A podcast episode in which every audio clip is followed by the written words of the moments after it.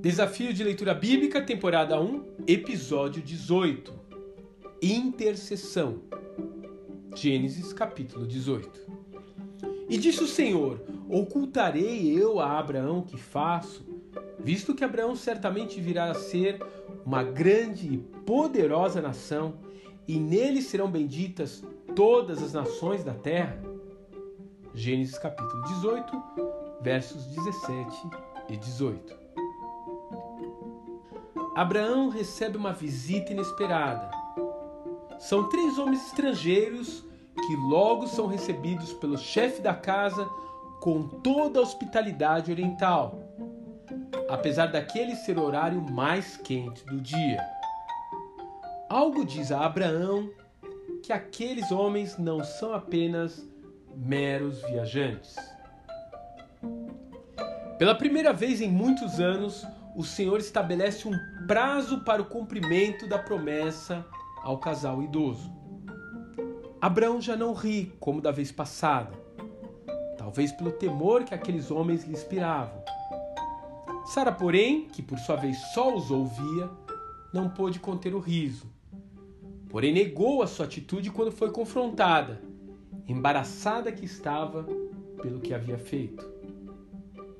A narrativa então começa a ficar mais tensa, principalmente para quem já conhece o final da história.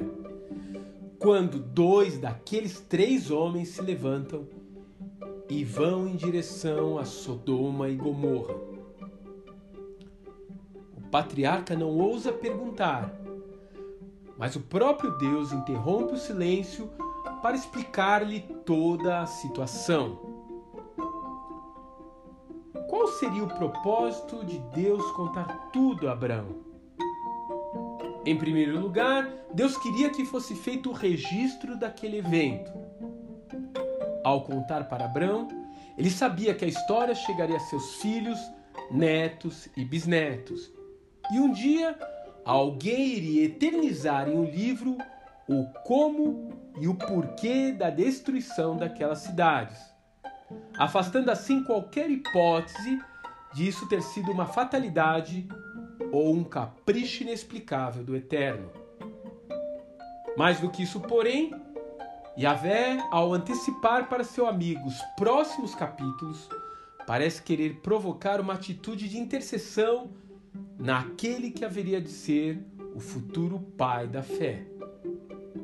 Até aquele momento não havia registro de alguém que ousasse argumentar ou interferir em uma sentença dada pelo Eterno.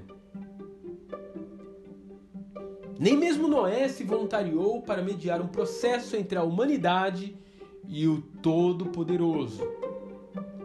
A oração de Abraão, porém, não apenas abre o precedente, mas é um estímulo para que os servos de Deus, ao longo da história, intercedam. E perceba que Abraão intercedeu por Sodoma. Ele tentou convencer o supremo juiz que ainda havia gente boa naquele lugar. Que, ao que parece, não era bem o caso.